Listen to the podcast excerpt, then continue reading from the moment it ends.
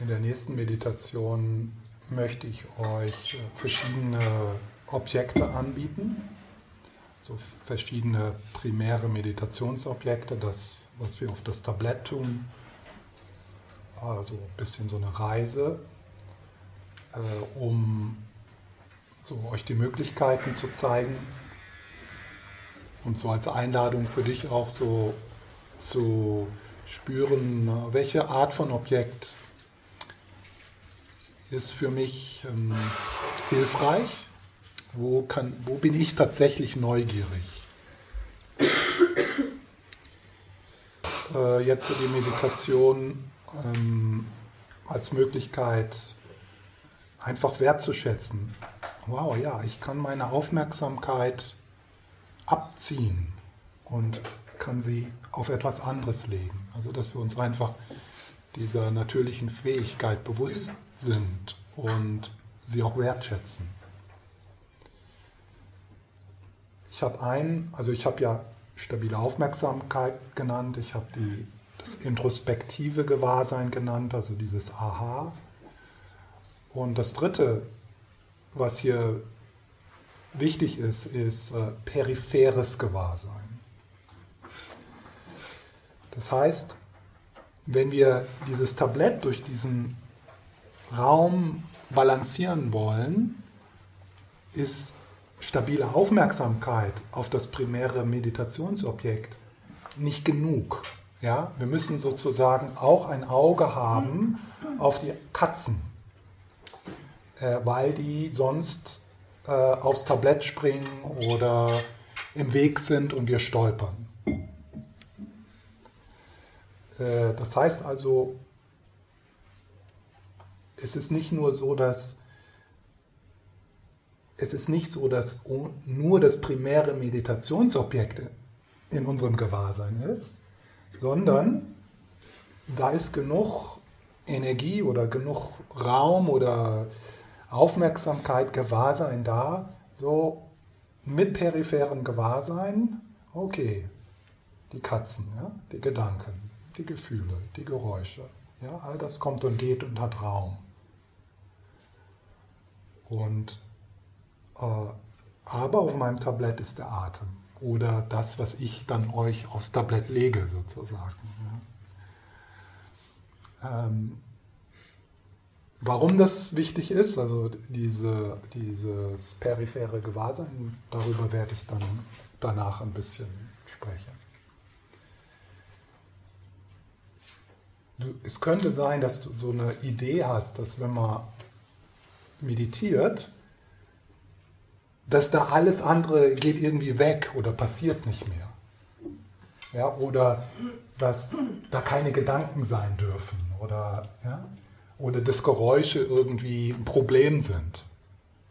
Also du, man könnte so, so, ein, so eine verwirrte Haltung haben der Meditation gegenüber. Und deswegen äh,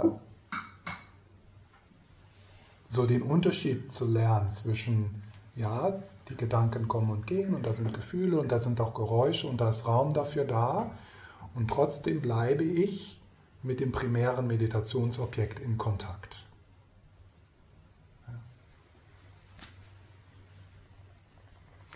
Also den Geist, der Geist geht nicht so. Ja? Weil wenn der Geist so geht, dann kommt ungefähr hier kommt die Botschaft, hey, es ist Zeit einzuschlafen. also diese, diese, diese Offenheit auch, also diese Offenheit auch in Meditation. Okay, dann, dann mal los, aber schnell. Eins, zwei, drei in die Startblöcke.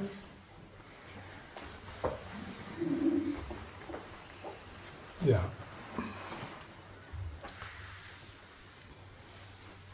Sehr gut so ein wenig Zeit dafür, die Haltung,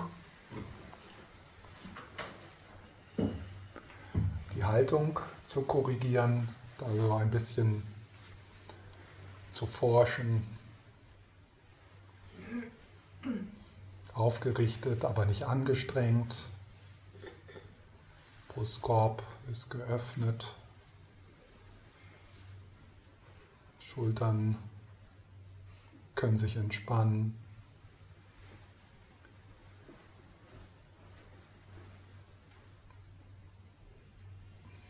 Kopf ist balanciert.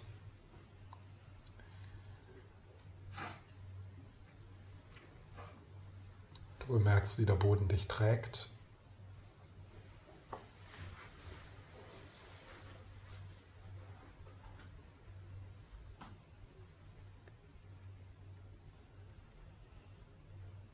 Und dann nimmst du dir ein wenig Zeit, einfach mit dir zu sein, in Kontakt zu sein zu schauen, was du mitbringst.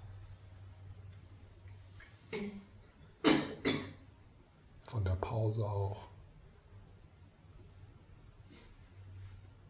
Wie ist es für dich hier zu sein?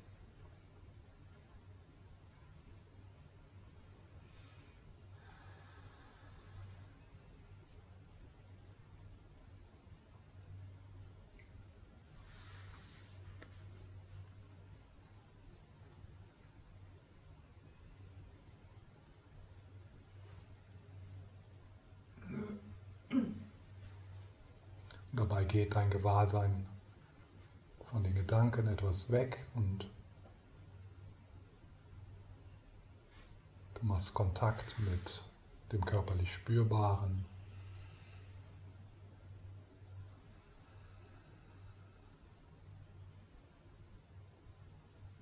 Und vielleicht ist es möglich, mit dem Ausatmen Anstrengung, Anspannung etwas weicher werden zu lassen.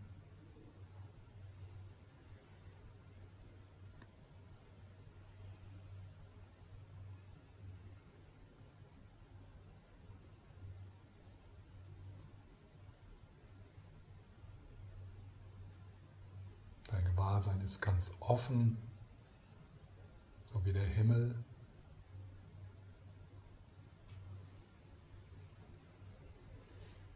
in dem alles kommt und geht.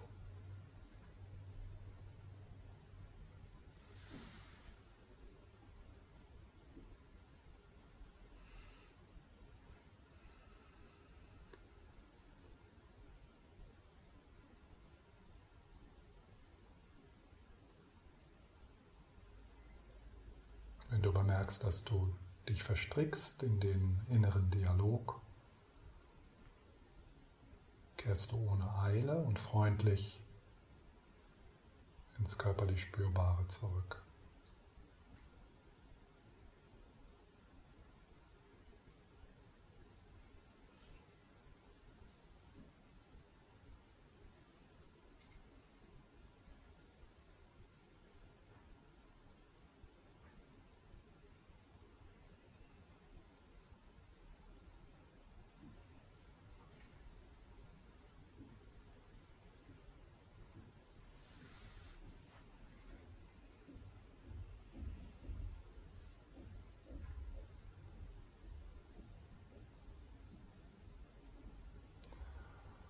dann lade ich dich ein, deine Aufmerksamkeit ohne Eile in deine rechte Hand zu bringen.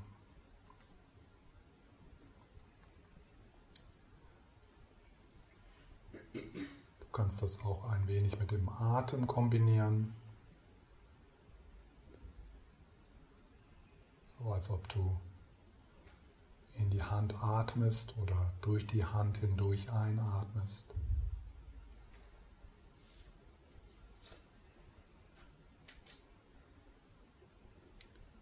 Und bemerke, bemerke einfach, wie das ist, wenn du beginnst, das sozusagen aufs Tablett zu legen, in den Vordergrund zu bringen. Die Energie in den, in den, in den Handflächen, die Finger der rechten Hand.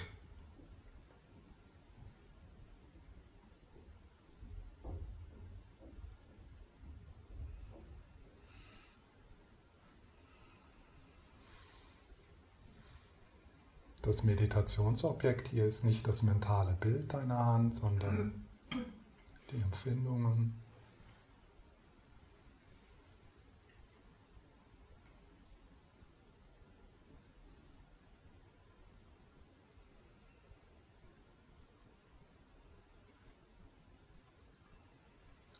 Wenn sich dort Anstrengung einschleicht, dann im Ausatmen entspannst du dich wieder etwas.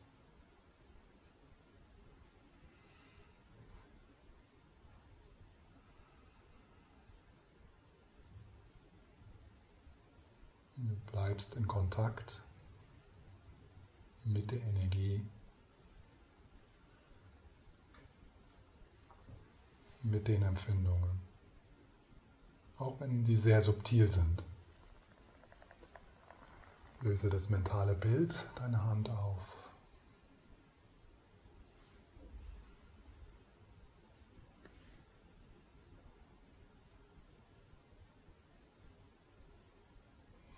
Vielleicht ist da so ein Gefühl, als ob du so oben im Kopf bist und so auf deine Hand hinunterschaust.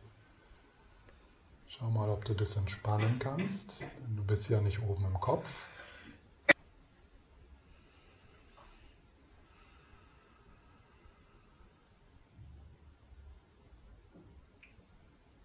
Also du spürst die Empfindungen in, de, in deiner Hand dort, wo sie sind, nicht von oben.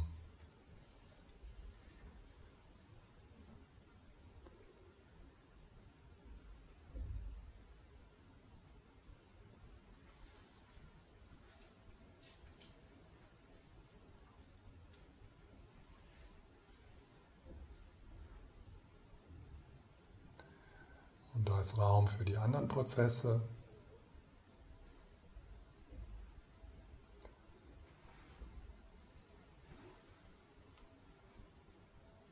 Und nur bemerkst, dass du das primäre Meditationsobjekt verloren hast, kehrst du mit dem Atem wieder zurück. Oder bringst es in den Vordergrund, ohne Eile, freundlich.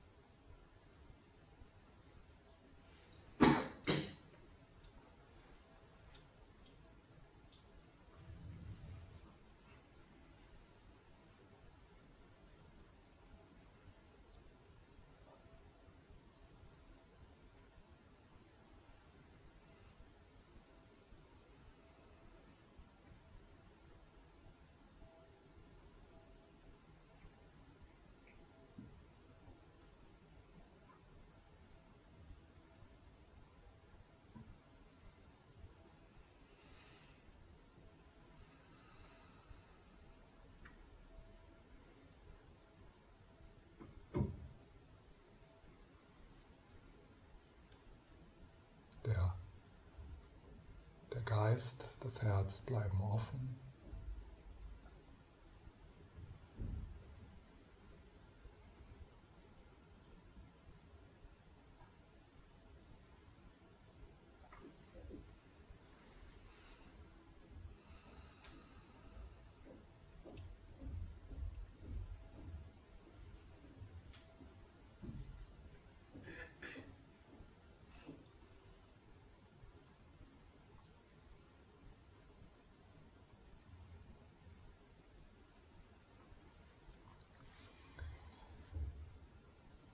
Dann lade ich dich ein, das primäre Meditationsobjekt zu wechseln und du bringst dein Gewahrsein in die linke Hand.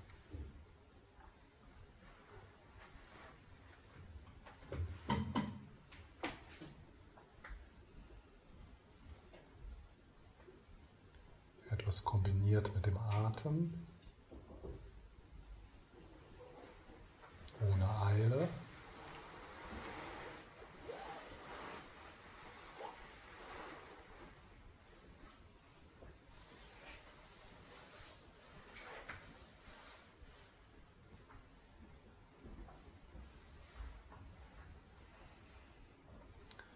Auch dort die Empfindungen oder die Energie und nicht das mentale Bild.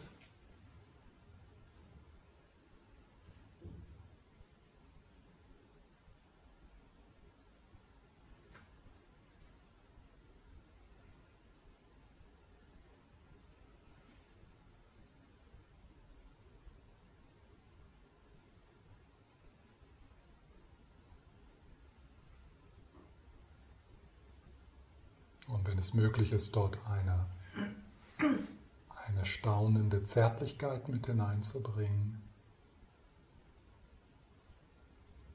Als ob du etwas sehr Kostbares, Einzigartiges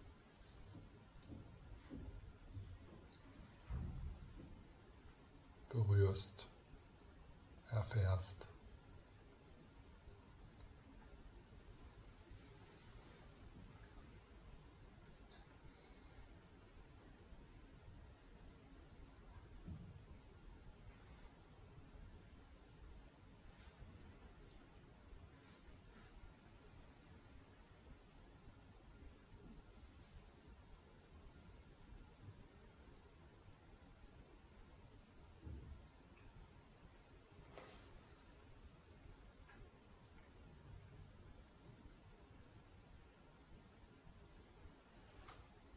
Und bemerkst, dass du dich in etwas anderes verstrickst, kehrst du ohne Eile, ohne Strenge, getragen durch Zuneigung, Fürsorge, in die Hände zurück, in die linke Hand zurück.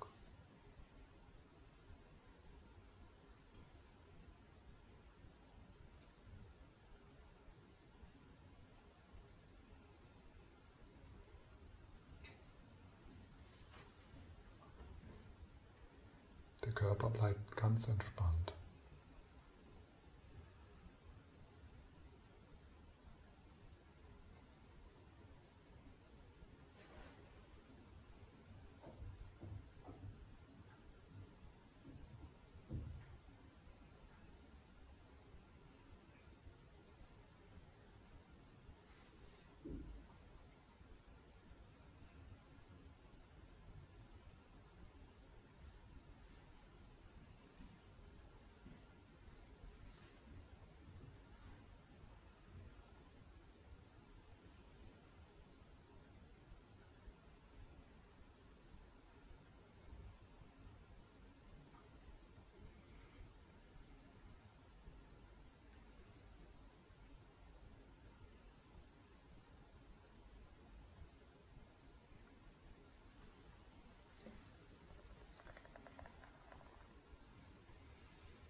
dann vergrößern wir das primäre Meditationsobjekt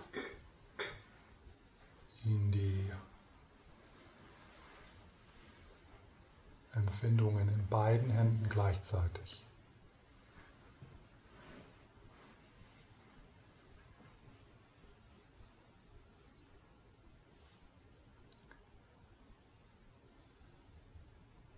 Bemerke, was da passiert.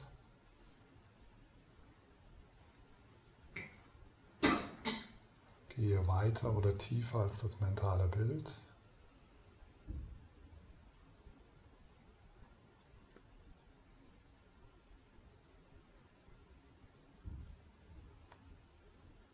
So gut es geht, lass die Idee des Besitzers irgendwo in deinem Kopf los, als ob du so von oben schaust und Hände hast.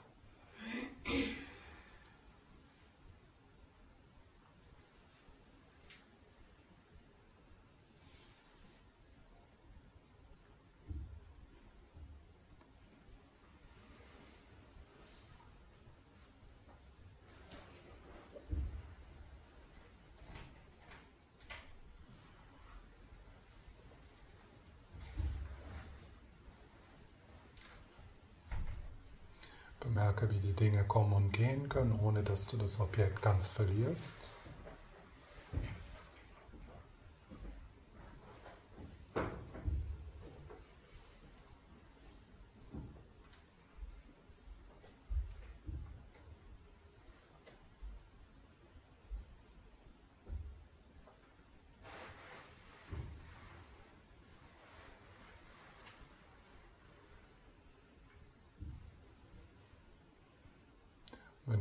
Du bemerkst, dass du dich anstrengst, das Objekt zu halten, entspann dich mehr.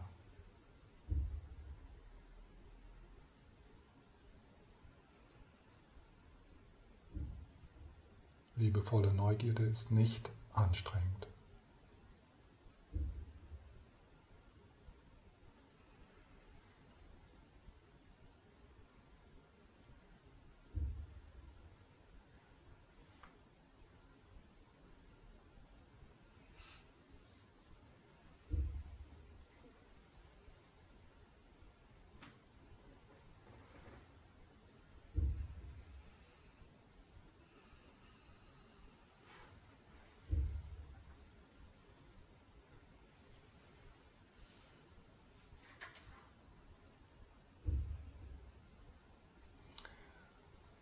So, im nächsten Teil wechseln wir den Sinneskanal und ich lade dich ein, ohne Eile auf den Raum zu gehen zwischen deinen Ohren.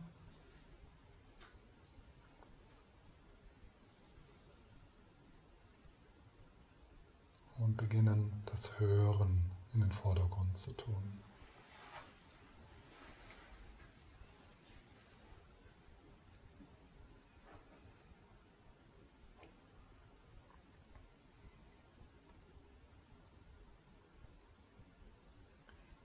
Das Hören in den Raum.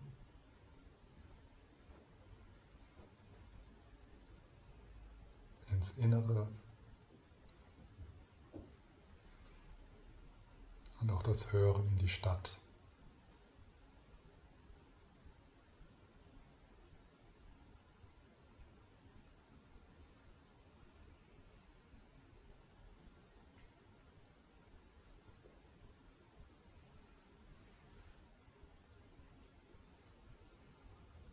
Das Hören in die Stille, die innere, äußere Stille.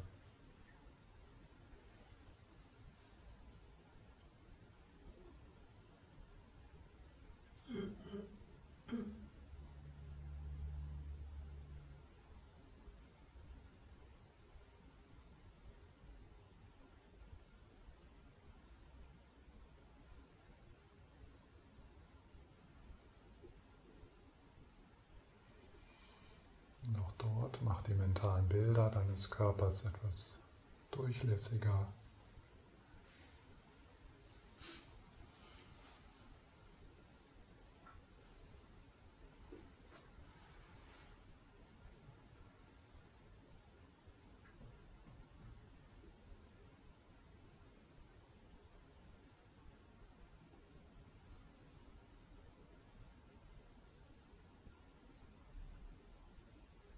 Kehr zum Hören zurück, wenn du abschweifst.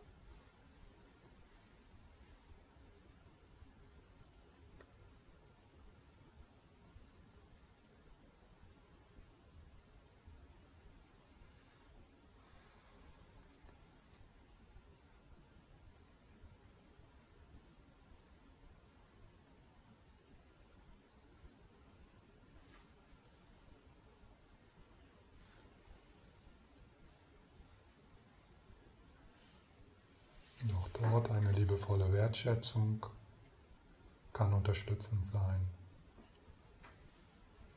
Ich höre.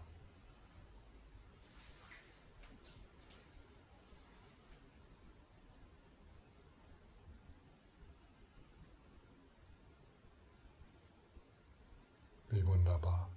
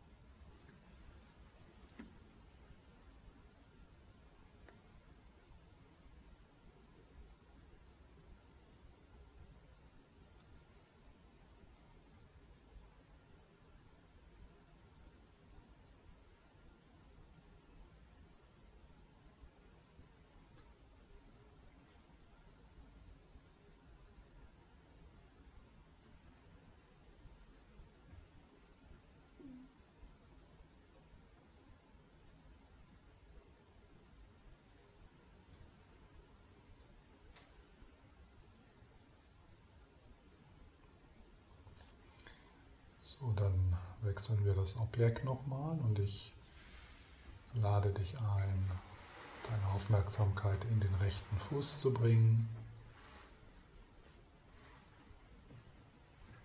Ohne Eile. Es ist so wie ein Hineingleiten.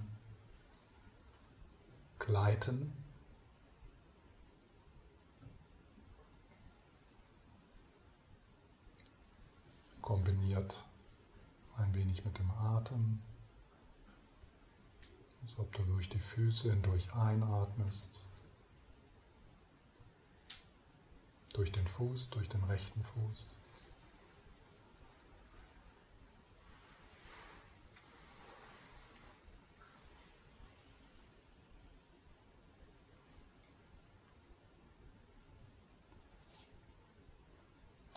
Doch dort kann eine Wertschätzung, Dankbarkeit nützlich sein oder unterstützend.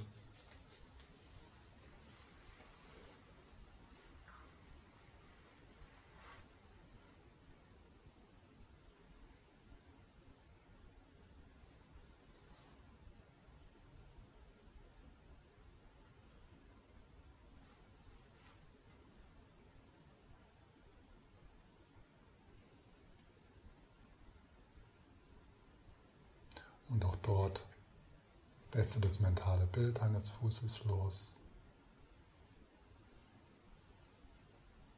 und spürst in die reine Empfindung, in die reine Energie hinein.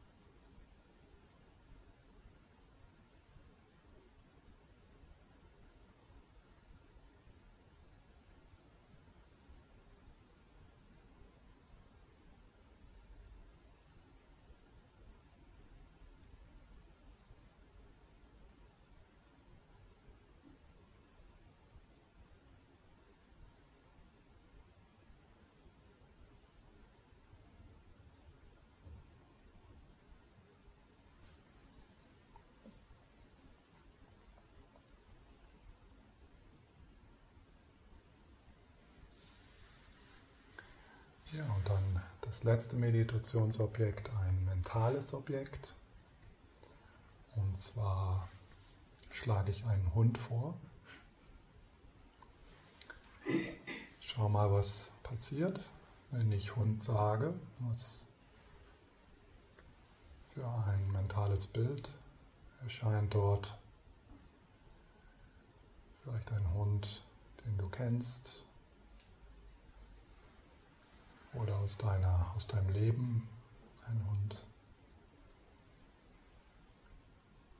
Der Körper bleibt entspannt, da ist die Offenheit, aber da ist auch der Hund, der vielleicht nicht stabil ist, sondern sich bewegt. Und ohne Eile machst du das zu deinem primären Meditationsobjekt.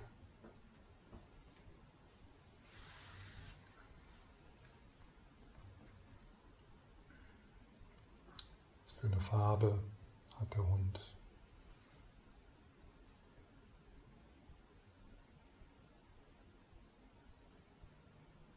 Kannst du ihn bellen hören?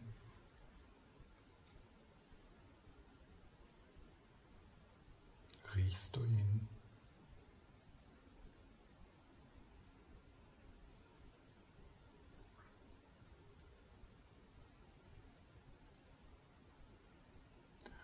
Und dann bemerke auch, ob da Gefühle verbunden sind mit dem Hund.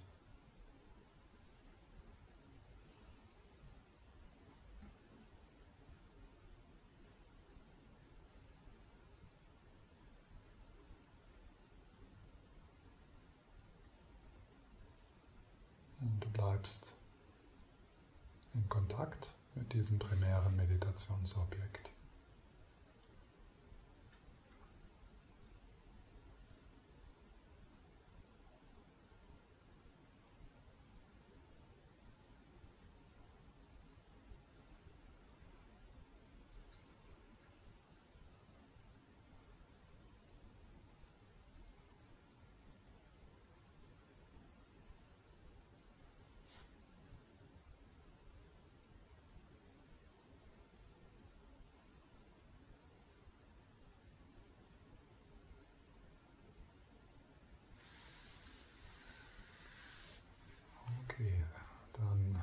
Nächsten Ausatmen loslassen.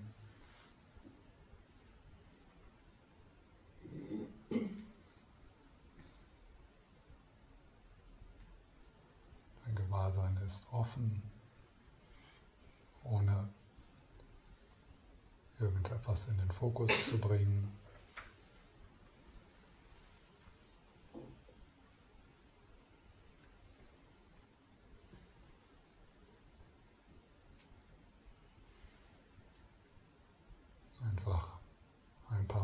diesen Moment sein lassen, wie ist. Ohne etwas zu greifen und ohne etwas abzuwehren.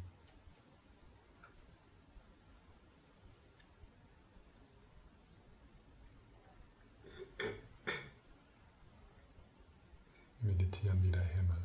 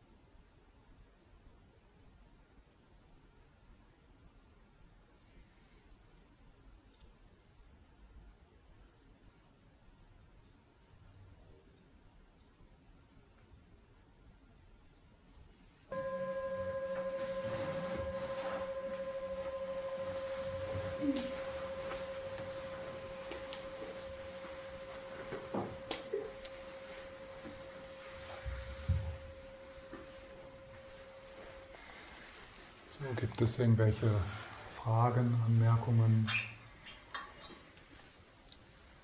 Ja. Ich habe eine Frage. Und zwar, der Atem geht und der Körper geht auch, wenn man stirbt. Und da merke ich, das ist bei mir so ein. Ich habe damit ein bisschen ein Problem, darauf zu meditieren, weil ich denke, das ist ja jetzt nur, kann ja nur ein Übergang sein, mhm. weil das wird mir im Sterben nicht helfen. Mhm. Ja, äh, also alle alle anderen Meditationsobjekte als die Natur des Geistes sind provisorisch und dienen nur dazu, äh,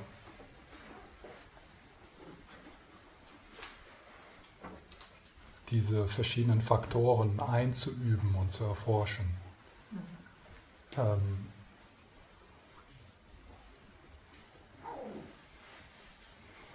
Also was wir sozusagen aufs Tablett tun möchten, ist, äh, was dann in den Belehrungen auf den Todesprozess der klare Licht, der klare Lichtgeist genannt wird, oder Buddha-Natur oder reines Gewahrsein.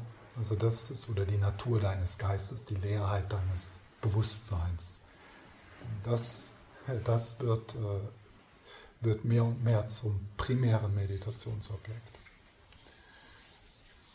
Äh,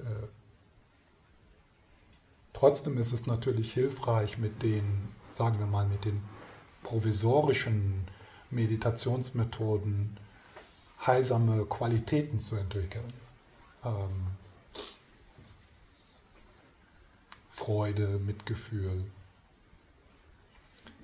Ähm, weil du dadurch äh, gute Bedingungen in deinem Geist sozusagen schaffst, die du ja auch dann mitnimmst.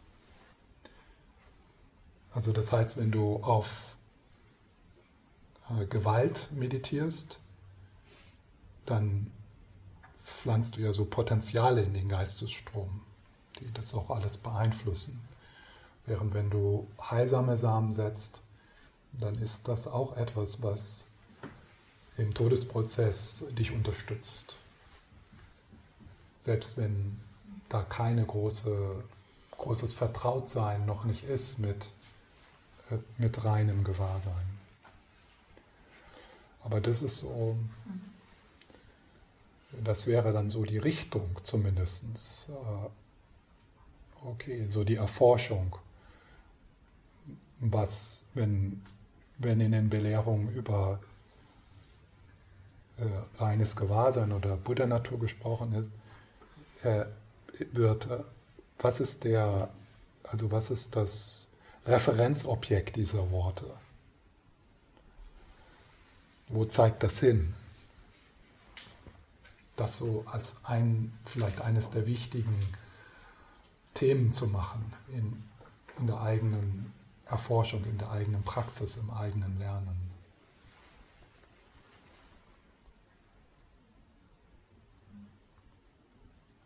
Da werden wir sicher morgen auch noch mehr. Also das wird sicher dann morgen so als Thema kommen.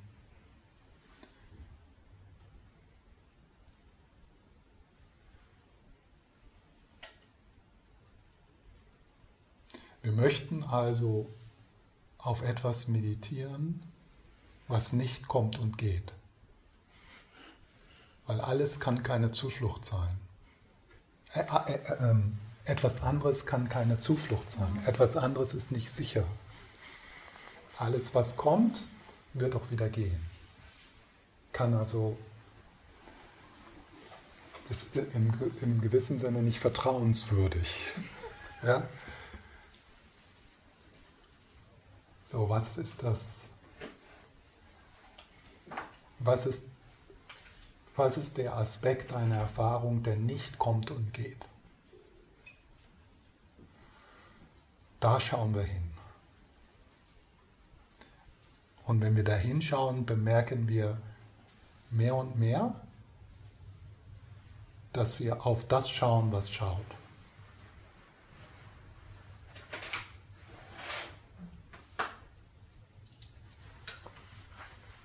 Ja.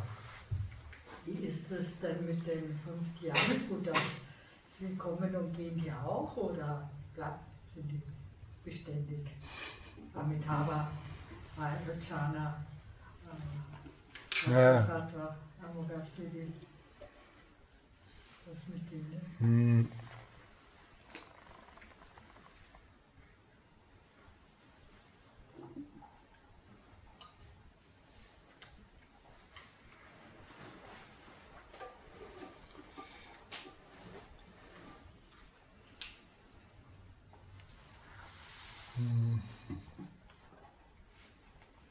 Frage macht für viele keinen Sinn.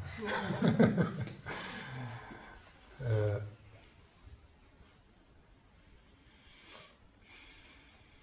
also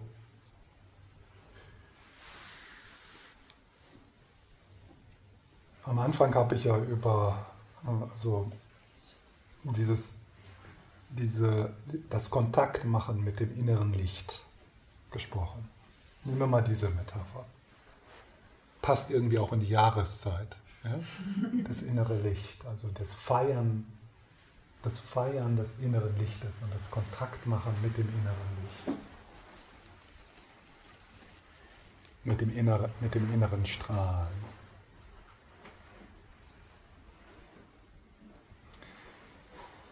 Äh, und äh, in den tantrischen Belehrungen wird äh, dieses werden bestimmte Farben dieses inneren Lichtes beschrieben. Und das wird dann aufgeteilt in diese fünf Buddha-Familien. Also es ist so äh, das innere Licht, das, äh, das ähm, beschrieben werden kann in diesen verschiedenen Qualitäten, in diesen verschiedenen Farben.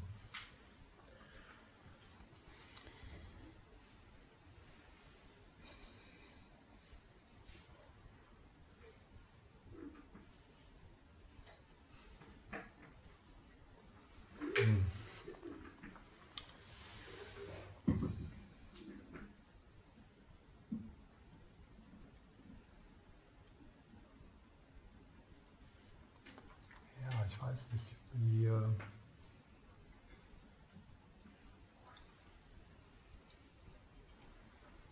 was war nochmal deine Frage, ob das kommt und geht? Hm. Ob diese Buddhas äh, beständig sind oder sich wandeln warum ich die Frage stelle. Mhm. Muss ich mich im Tod möglichst auf dieses weiße, klare Licht ausrichten? Mhm.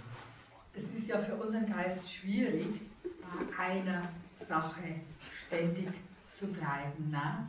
Mhm. Und nun ist ja auch im taoistischen Buddhismus die Rede von den äh, verschiedenen Buddha-Familien in den fünf Farben. Gibt es da dann Möglichkeit zum Ausstieg aus der Verwirrung, indem man vielleicht doch also dann solche Farben und Formen erlebt, zulässt, ohne mhm. dabei wieder äh, in Samsara, in Leiden zu gehen. Mhm. Ja, das weißt du ja. Ich kann es mir irgendwie also, nicht vorstellen. Äh, äh, also das, was du jetzt beschrieben hast, das ist so, äh, also das kommt aus den Badebelehrungen und äh, ähm, aber äh, also die, die, die, sagen wir mal, der, der tiefste, also der, der, die tiefste Ebene, also das tiefste Strahlen, äh, also da verändert sich nichts. Ist das es ist, denn möglich, dass man dauerhaft in diesem tiefsten Strahlen verweilt? Ja. Ja, aber ist es nicht so, dass im Todesprozess, Entschuldigung, wenn ich unterbreche, die Katzen automatisch weniger werden? Was, ich sage ja. mal ganz profan, was hm. interessiert mich meine unbezahlte Rechnung, wenn ich in fünf Minuten sterbe? Also es ist wirklich ja, jetzt die, profan, ich, ich rieche ja dann nichts mehr und ich sehe nichts mehr und hm. dann ist es ja vielleicht irgendwie automatisch. Ja, ja. Das, das ist richtig. Also äh, um Probleme zu haben, musst du denken. Ja? Ja. Also, wenn wir, also wenn du jetzt ein Problem haben möchtest, äh, dann musst du dich anstrengen. Ja? Also du musst das so, äh, du musst das, du musst die Geschichte erzählen und die Bilder haben. Ja? Äh, ja, doch, da ist eine, da ist eine Anstrengung drin. Ja, weil, weil du musst das ja aufbauen und dann aber auch halten. Ja. Äh, und, und dieser Prozess, der ist, äh, dieser mentale Prozess des Problemehabens, der verliert die Basis im Todesprozess. Ja, weil diese, die groberen Ebenen unseres Bewusstseins äh, lösen sich auf. Ja, so, hast, so, die Katzen, die, die lösen sich auf, sozusagen. Ja. Und dann kommt was anderes. Was ja, so, also dann kommt diese Reise, also dann ist, dann kommen die subtilen Katzen, ja. also, aber die lösen sich auch auf, ja. Aber, aber die subtilen Katzen, also das sind alle all die Dinge, die du nicht, äh, nicht genügend geliebt hast in diesem Leben, ja, die du die du äh, dir nicht betrachtet hast, die du nicht anschauen wolltest. Also die kommen dann hoch. Ja? Das sind also die subtilen. Aber die lösen sich dann auch auf. Ja? Weil die brauchen auch, das war eine subtilere Ebene, so, so wie Traumebene, aber immer noch konzeptuell. Und das geht auch. Das mhm. geht auch. Das, äh, ja. Und dann äh, kommt das sozusagen zum Vorschein, was immer da ist, aber nicht bemerkt wird. Also das, was sich öffnet, wenn alles andere, was du glaubst, was du bist, von dir genommen ist, weil du es nicht mehr halten kannst. Mhm. So. Und wenn du in dem Moment nicht vertraut damit bist, erschrickst du dich. Oder dich, du. Also dann, sagen wir mal so, dann passiert da ein Erschrecken. Ja? Ist nicht du erschrickst dich, sondern da, da, ja, genau, der Prozess des Erschreckens äh, erscheint. Ja? Äh, und dieser Prozess des Erschreckens, der kreiert dann sofort diesen dualistischen Trennung zwischen, oh, da ist ein Prozess, da muss jemand sein, der den hat. Dann hat man schon wieder zwei. Ja? Ich und der Prozess des Erschreckens. Aber das Ich, das ist, also das hat nichts mit so dem Ich zu tun, mit dem wir uns normalerweise sind. Es ist viel subtiler. Ja, also in dem Moment hat das Ich keinen Namen oder keine Eltern oder, aber das ist einfach so eine, so eine Kontraktion, äh, die also sehr subtil ist. Ja? Und aus dieser Kontraktion dann explodieren all die, all die äh, unterschiedlichen Katzen, die kommen alle aus dem Sack wieder. Ja? Also die ganzen, die ganzen Katzen, die du nicht geheilt hast oder die du nicht betrachtet hast, die kommen alle auf den Sack. Nächste Runde. Nächste Runde, genau. Und äh, also im tantrischen Buddhismus wird gesagt, dass das, was, äh, also was sich, was sich dann, was dann erscheint, ähm, Farben hat, also verschiedene Möglichkeiten, sich auszudrücken. Ja? Also das ist nicht passiv. Also das ist nicht so, äh, es ist jetzt nicht so nichts, sondern das hat eine Intelligenz, das hat, äh, das hat die Möglichkeit zu scheinen in verschiedenen Qualitäten, in verschiedenen, äh, in verschiedenen Möglichkeiten. Äh, und diese Möglichkeiten werden aufgeteilt in die fünf Buddha-Familien.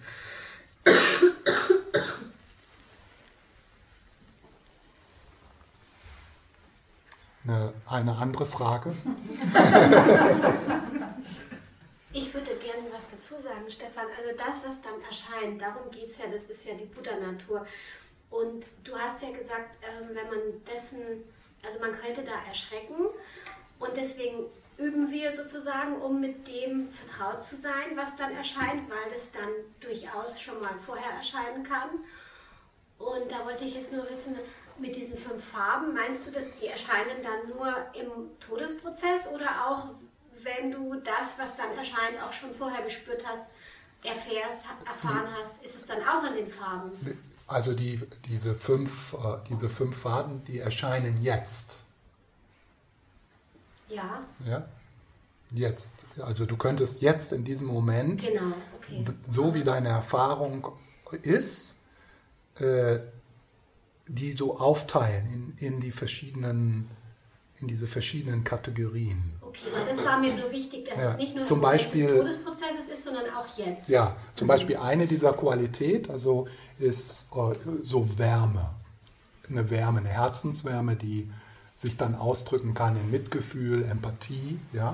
Mhm. Und, äh, und diese Qualität, die ist schon erfahrbar. Und du kannst also jetzt in diesem Augenblick einen Teil deiner Erfahrung sozusagen in diese Buddha-Familie tun. Ja?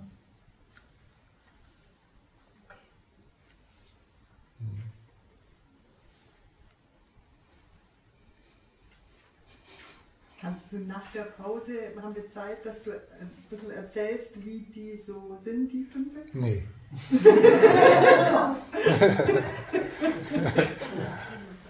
Äh, das das äh, würde die, die, Dimension dieses Themas sprengen. Ja? Äh, und es ist so, äh, also ich wäre bereit, da mal ein Wochenende drüber zu geben, ja, so. Aber es ist doch dann für einige nicht interessant. Ja? Also so, da muss man dann schon irgendwie eine gewisse also Neugierde darauf haben. Ja? Hm. Noch irgendwas zur, zu den beiden Meditationen, die ich geleitet habe? Gibt es da? Ja. Du hast gesagt, du sagst noch etwas dazu, warum es nicht mhm so gut ist, sich ausschließlich auf ein Objekt zu ja. konzentrieren, war das dann das Beispiel? Ja, genau. Ja. Es gibt dazu nichts anderes zu sagen. Doch. Ähm,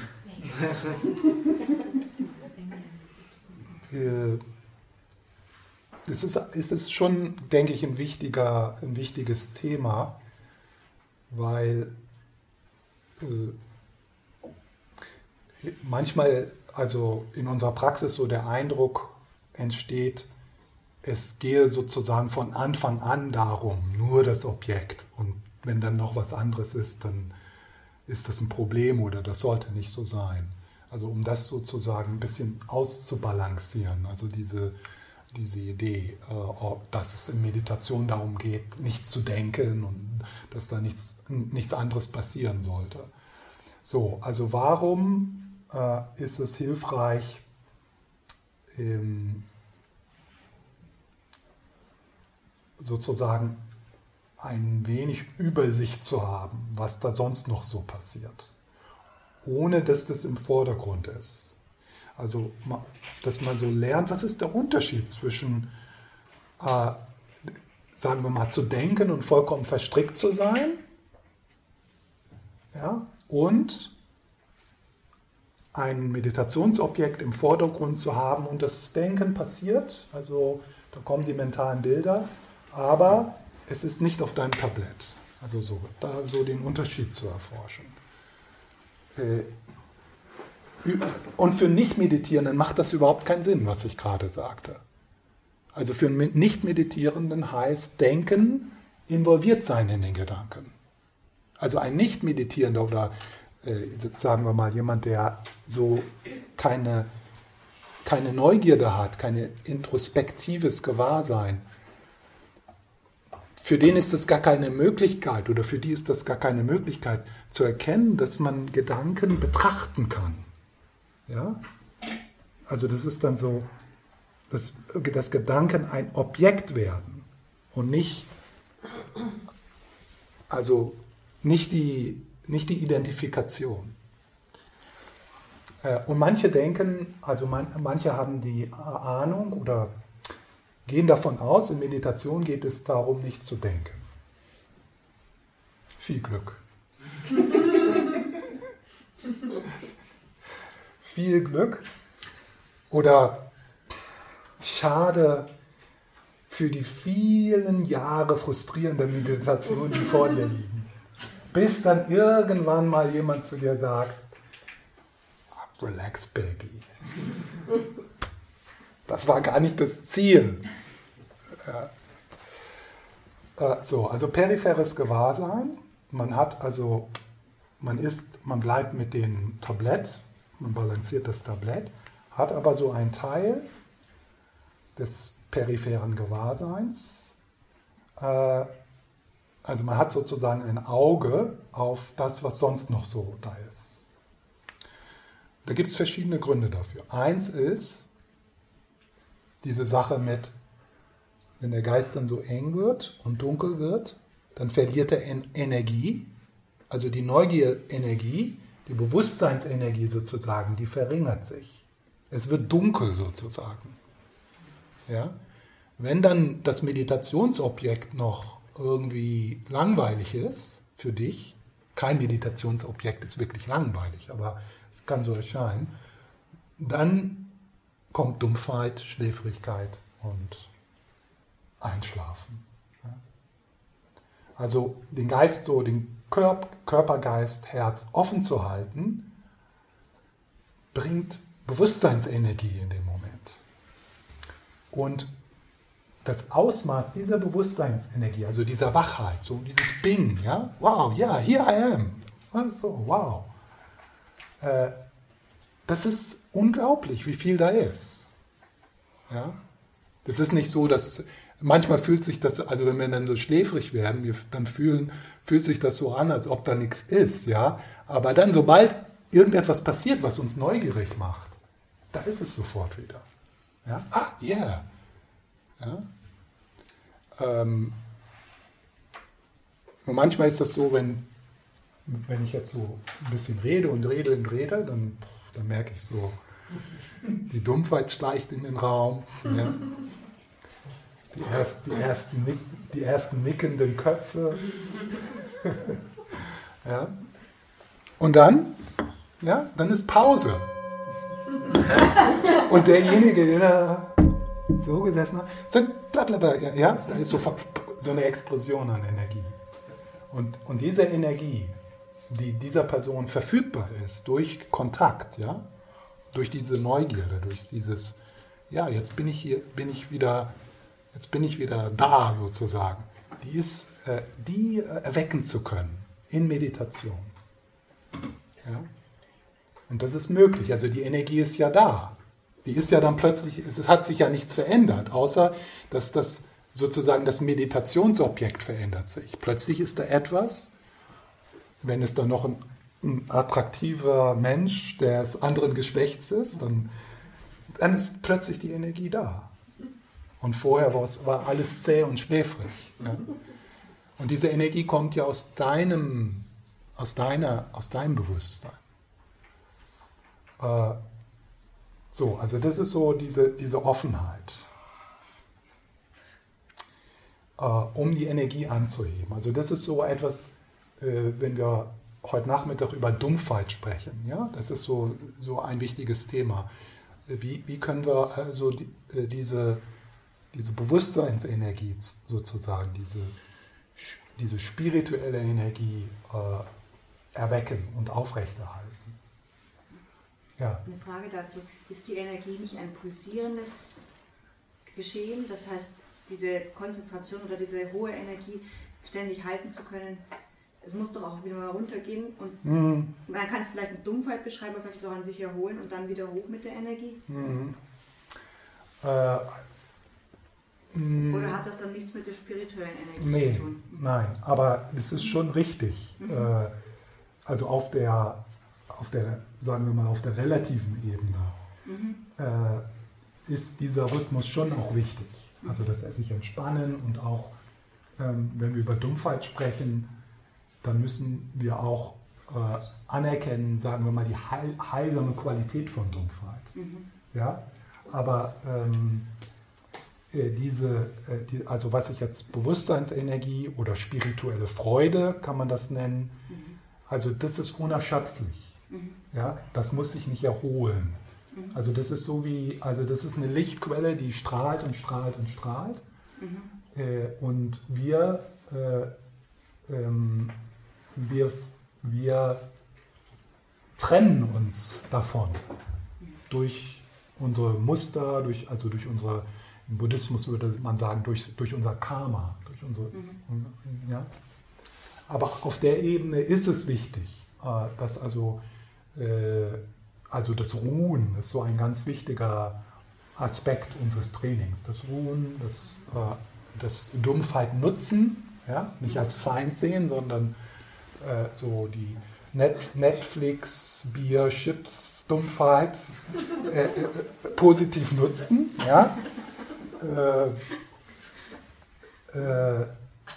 wissend, dass dort im Hintergrund, und das sieht man dann so in deren zum Beispiel äh, wie Lama Sopa Rinpoche, äh, der, der so eine, ein, eine Manifestation dieser spirituellen Freude ist. Und man kann wirklich bei ihm erleben, wie das unerschöpflich ist. Ja? Das Flug, da ist keine Fluktuation. Ja?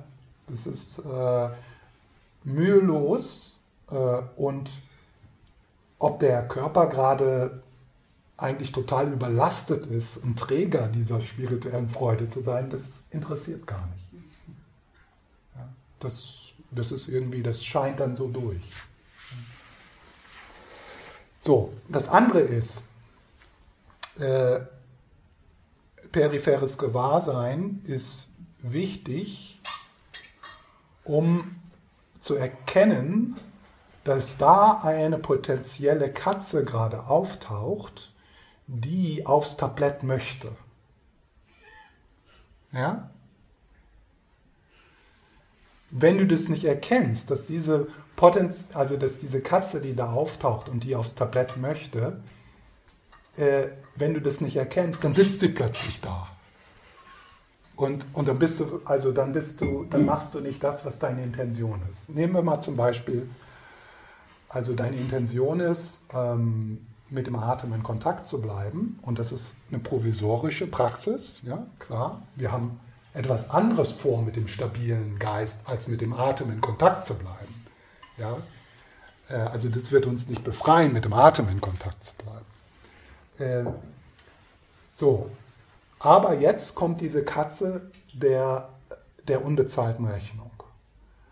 im peripheren Gewahrsein äh, bist du dessen gewahr. Ha, unbezahlte Rechnung. Ja? Und das gibt dir dann die Möglichkeit, die unbezahlte Rechnung liebevoll zu ignorieren. Und mich nachher auch wieder daran zu erinnern. Das ist das Schlimme, dann vergesse ich sie wieder und dann fällt ja, sie bei der nächsten Meditation wieder ein. Ja, das, das müssen wir uns genau betrachten. Ja? Äh, genau das. Also, ähm, also eine schöne Metapher hier ist, ähm, äh, wenn man einen ein Stock äh, einem Hund zuwirft, ja? und dieser Stock ist also diese, äh, dieser, diese Dinge, die auftauchen in Meditation. Also unser Geist wirft uns sozusagen Stöcke zu, ja? unbezahlte Rechnung, Urlaub, ja, also so verschiedene. Und, und der, ja, und ein Hund, ja, der, der, ja, der, der rennt dem Stock nach. Ja? Und so ist auch unser Geist. Also in, aus dem Vorbewusstsein wirft der Geist verschiedene Prozesse hoch, wie ein Stock, und wir sind wie ein Hund. Wir jagen dem hinterher. Irgendwie in der Hoffnung, dass das sinnvoll ist. Ja? Dass da Fleisch dran ist oder dass da irgendwie was, äh, dass da was Nützliches dran ist. Aber wir wollen meditieren wie ein Löwe. Ja? Wenn du einem Löwen einen Stock zuwirfst, ja, der schaut dich nur an. Ja? Der ist nicht interessiert an dem Stock. Aber wenn es ein Antilope ist, schon. Ja, jedes, jede, jede, jede, Metapher, jede Metapher hat ihre, äh, ihre Grenzen. Ja? Also das ist so, äh, wir, wir nehmen diese Prozesse wahr und in dem Wahrnehmen dieser Prozesse im peripheren Gewahrsein besteht die Möglichkeit, das liebevoll zu ignorieren. Sozusagen die Intention wieder so ein wenig zu bestärken. Ja? So eine Technik, die man dort benutzen kann, ist das Benennen. Ja? Also das Benennen ist so oh, unbezahlt oder Gedanke. Ja, so Gedanke. So, du, du nimmst diesen Prozess wahr, der kommt so hoch.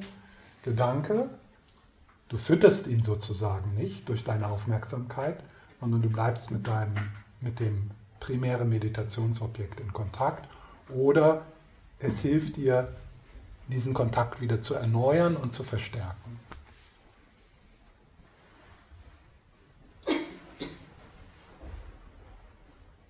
Ja. Ähm, bei diesen primären Meditationsobjekten, ähm, wie sehr soll oder macht es Sinn, da immer sich neue zu suchen mm. oder auch, auch, zu wechseln dazwischen? Mm. Weil natürlich ist dann auch die Gefahr, dass, äh, dass man ja, wenn man zu, vor, wenn man zu auf das Gleiche hat, ähm, mm. man auch wieder in diese Dumpfheit ja, reinkommt. Genau, genau. Mhm. Also das würde ich spannend finden. So das, ist, das ist eine sehr gute Frage. Und es ist so, also es ist so eine Frage, äh, so, die, die du wirklich so erforscht, also ähm, so in der eigenen Erfahrung. Ja? So, was ist hilfreich? Äh, und verschiedene Lehrer würden verschiedene Dinge dazu sagen. Also manche würden sagen, äh, bleib bei einem Objekt, weil, also ja, und ähm, also so, das ist so ähm, eine Frage, die man, die du am besten für dich selbst so in der eigenen Erforschung. Was ist hilfreich? Äh, in der Tibet tibetischen Tradition äh, ist, es, ist es sehr flexibel und man hat sehr viele Möglichkeiten. So, ja. Also da ist es nicht so wie sagen wir mal, in der Zen-Tradition, wo man dann so alle meditieren so auf das gleiche primäre Meditationsobjekt. Also das ist in der tibetischen Tradition. Da hat man so eine ganze Kiste, Werkzeugkiste, ein Buffet von verschiedenen Meditationsobjekten. Ähm, es ist natürlich nicht hilfreich, wahrscheinlich nicht hilfreich, so rumzuspringen und sich unsicher zu sein. Okay, ja, äh, Atemmeditation, ach nee, doch Mantra, nee, jetzt mache ich einen Guru, Yoga, ja, und so. Also dann, also das ist sicher nicht hilfreich. Das wäre das eine, das eine Extrem. Das andere Extrem ist, wie du sagst, dass das Meditationsobjekt äh, langweilig wird. Dann besteht natürlich die Möglichkeit, äh, Ideen zu bekommen, dieses Meditationsobjekt, wo ich merke, das führt mich in die Dumpfheit, wie kann ich das Meditationsobjekt wieder interessanter machen? Ja? Zum Beispiel der Atem hat unglaubliche hm, Spielarten und Möglichkeiten. Also den Atem als Meditationsobjekt, äh, der ist sehr reich. Ja? Und dann kann man sich so Herausforderungen stellen. Zum Beispiel, äh, was, äh, wo in, äh, hm, ist ein Unterschied der Temperatur zwischen dem Ein- und Ausatmen. Ja? Das wäre dann so eine Frage, die wieder so diese Neugierde, ah ja, yeah, hm, da schaue ich jetzt mal. Und dann hast du wieder so ein bisschen mehr Energie da drin. Ähm,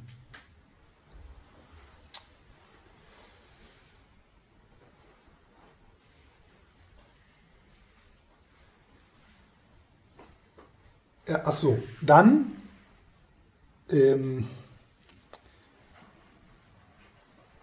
es ist manchmal schwierig, wenn wir aus einer, in einer Tradition bestimmte Meditationsobjekte vorgeschlagen bekommen, die uns nicht passen, die, die einfach nicht, die sind nicht unser Ding. Ja? Also das ist so, äh, also irgendwie äh, müsste ich mich zwingen, da neugierig zu sein oder äh, ich würde dann das als Meditationsobjekt zu wählen, weil ich sollte es. Und da ist es sicher wichtig, ermutigt zu werden, äh, zu experimentieren und so zu schauen, oh, was, was passt, passt mir im Moment, was, äh, was empfinde ich als heilsam, wo bin ich tatsächlich neugierig. Es, wird, es kann zu einem Problem werden, wenn wir also zu unflexibel sind mit dem Meditationsobjekt. Und das ist jetzt eine längere Geschichte, mit der, die werde ich dann nach der Pause noch hineinbringen. Ich werde es nur mal kurz umreißen. Und zwar, und das ist auch, das ist auch Teil dessen, was peripheres Gewahrsein möglich macht. Äh, also was das eine, eines der Geschenke, peripheres Gewahrsein zu trainieren, ist, dass wir nicht nur die, dann die Möglichkeit haben, etwas liebevoll zu ignorieren, wir, haben, aber wir haben auch die Möglichkeit zu sagen, nein, dieser Prozess, der braucht, diese Katze braucht die Aufmerksamkeit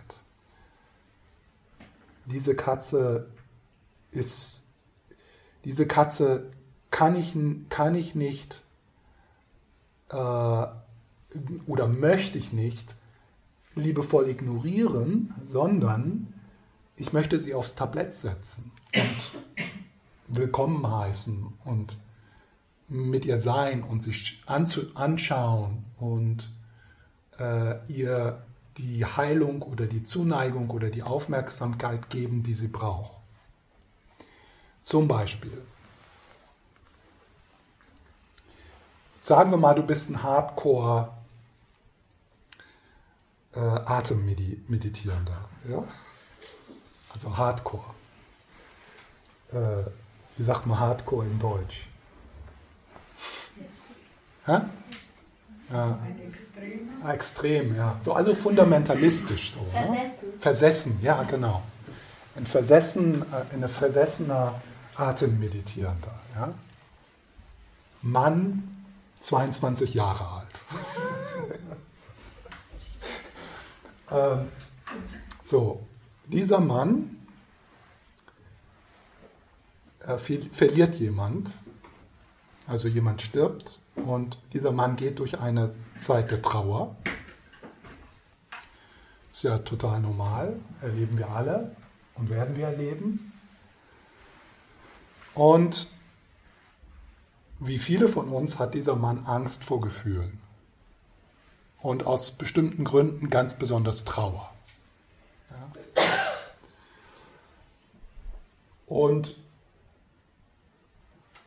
der, also in seiner Meditation, versessen auf den Atem, legt aufs Tablett.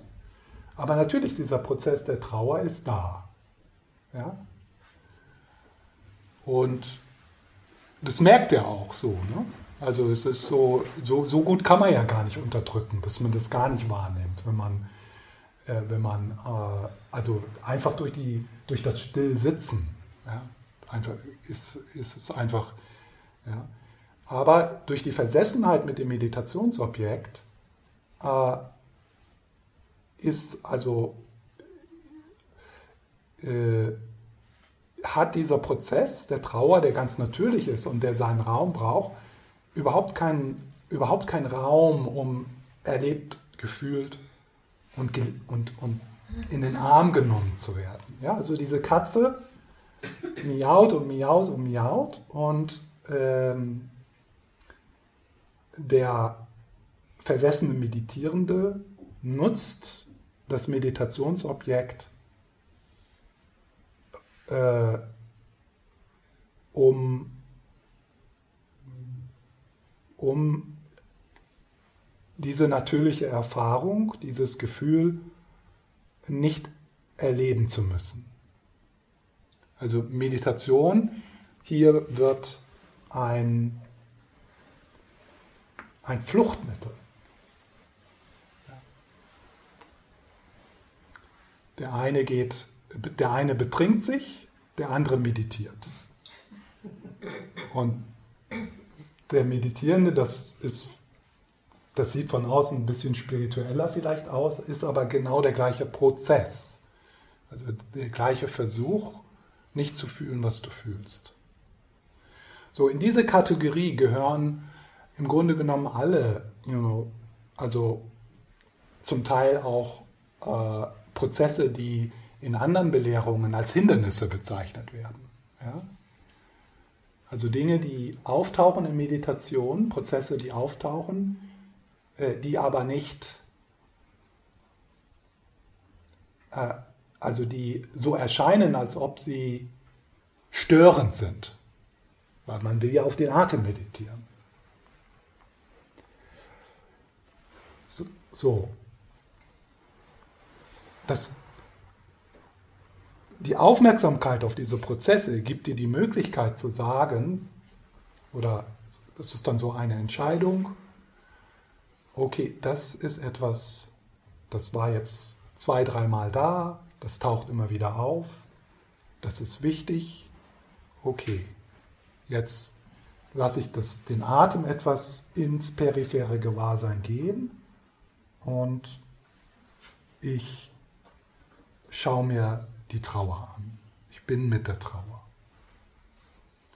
Und dann wird das, und Trauer hier kann Ruhelosigkeit sein, kann Müdigkeit sein, kann äh, äh, äh, körperlicher Schmerz sein, emotionaler Schmerz, also all diese Dinge. Und äh, also du, du lässt den Atem etwas ins periphere Gewahrsein und das, was manchmal dann die, das Label, das Etikett trägt, Hindernis, wird zur Stütze in der Meditation. Denn mit was du diese Qualitäten von stabiler Aufmerksamkeit entwickelst, mit was, was das Objekt ist, das ist, das ist total egal. Das muss kein angenehmes Objekt sein. Ja. Und so würde also dann diese Katze der Trauer dieser Prozess der Trauer, einen Raum haben. Äh, und dann manchmal sind dann, gehen dann diese Prozesse, wenn sie dann mal Raum haben, schwächen sie sich ab und können dann wieder so ins periphere Gewahrsein sozusagen entlassen werden. Und dann nimmt man wieder den Atem so als primäres Objekt. Und natürlich oft ist es, dass oft ist es so, dass diese Prozesse immer wieder in verschiedenen Vari Variationen auch wieder auftauchen und dann mal wieder die Möglichkeit hat, dort zu schauen. Natürlich, was wichtig ist, ist äh, zu lernen, wie, wie man etwas auf dem, wie man das, was auf dem Tablett ist, betrachtet, also wie, ja, und wie man fördert, dass man, also dass du so wie ein, dass du, ähm, dass es dir möglich ist, äh, ein, ein, ein Gefäß zu werden, also das Gefäß deiner Präsenz, das es möglich macht, Raum zu geben all diesen Prozessen, auch wenn sie schwierig sind, ohne dass du dich darin verlierst, ohne, dich, ohne dass dich das überwältigt. Aber der Prozess, der den Katzen Raum gibt, ist ja auch ein Prozess. Ja. Und der Prozess ist halt dann auch mal, ist es der äh, versessene Meditierende, mal ist es äh, die alte Frau und mal ist es die, mhm. was ich, was ist ich, keine Ahnung, egal. Mhm. Also das ist ja auch immer wieder unterschiedlich. Und diesen Prozess, der das betrachtet, wäre hilfreich, wenn der ein bisschen mehr Stabilität bekommt. Ja. ja. ja. Also das ist so die Einübung oder das Verstärken von der Fürsorge in dir. Ja? Also der Prozess der Fürsorge und wenn du das irgendwie in, also symbolisch irgendwie in so Persönlichkeitsaspekte kann man das so einteilen. Ja? Also da ist also die, die, der fürsorgliche, die fürsorgliche Mutter und äh, das äh, verletzte Kind und, und, so ganz viele andere, dann würdest du also äh, würdest du äh, diese, also würdest du diese Fürsorge verstärken oder betonen oder ja. Und da gibt es dann wieder verschiedene Möglichkeiten. Also der Mentor äh, Verbindungsprozess wäre so einer. Ja? Also das ist ja, also äh, in Psychotherapie und auch in, in, in, äh, in der, in, in der, im Kontakt mit einem spirituellen Lehrer, es geht ja darum, das zu integrieren, ja, also sozusagen den, den Thera Therapeuten in dir zu integrieren, in dich zu integrieren, dieser, diesen Aspekt in dir zu fördern und zu verstärken. Ja.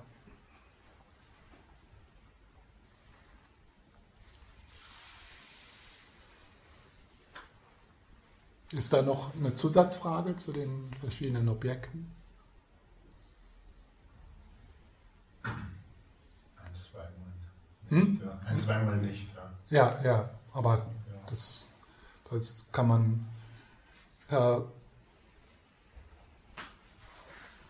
das ist so, so eine, eine ähm, wenn ich mit Leuten spreche, also wenn jetzt so in einem privaten Gespräch so eine Frage kommen würde, äh, dann äh, würde ich, also dann äh, würde ich immer so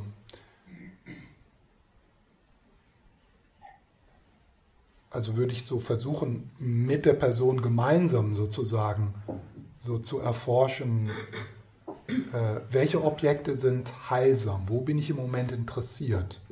So, was sind so deine Interessen? Was ist so dein Tagesablauf? Was ist so, was ist so das Thema? Äh, so, was sind so deine Herausforderungen im Moment in deinem Leben? Äh, aber auch, was möchtest du entwickeln oder wie, wie passt deine Meditationspraxis Praxis so in dein, so sozusagen in dein spirituelles System, ja? Äh, also, und also, also diese, alle die, all diese Art von Fragen würde ich fragen und dann so, so sozusagen so gemeinsam so äh, das so entstehen zu lassen. Okay, was sind, was sind mögliche Meditationsobjekte? Äh, wie, viel, wie weit macht es Sinn, so sagen wir mal, einige Wochen vielleicht so intensiver mit einem Objekt zu arbeiten? Wie weit macht es Sinn, flexibel zu sein? Äh, also das sind dann so, so Dinge, die ich dann so ganz individuell mit jedem, mit jedem äh, äh, so anschauen würde. Und dann würde dann am Ende irgendwie so eine Idee kommen, also so gemeinsam, und dann das ausprobieren und dann schauen, okay, muss da noch was anderes rein? Ist vielleicht jetzt was anderes dran? Ja. Ich würde da gerne noch ergänzen.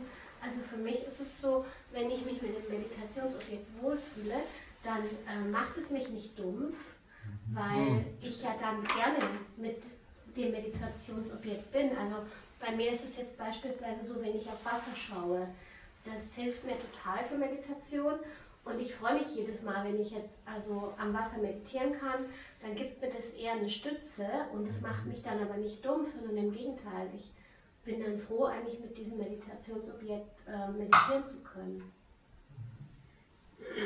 Also wenn du halt eins findest, was du dann gerne als Unterstützung hast, würde ich das nicht so sehen mit Gefahr der Dumpfheit. Ja, ja, das ist, äh, das ist richtig.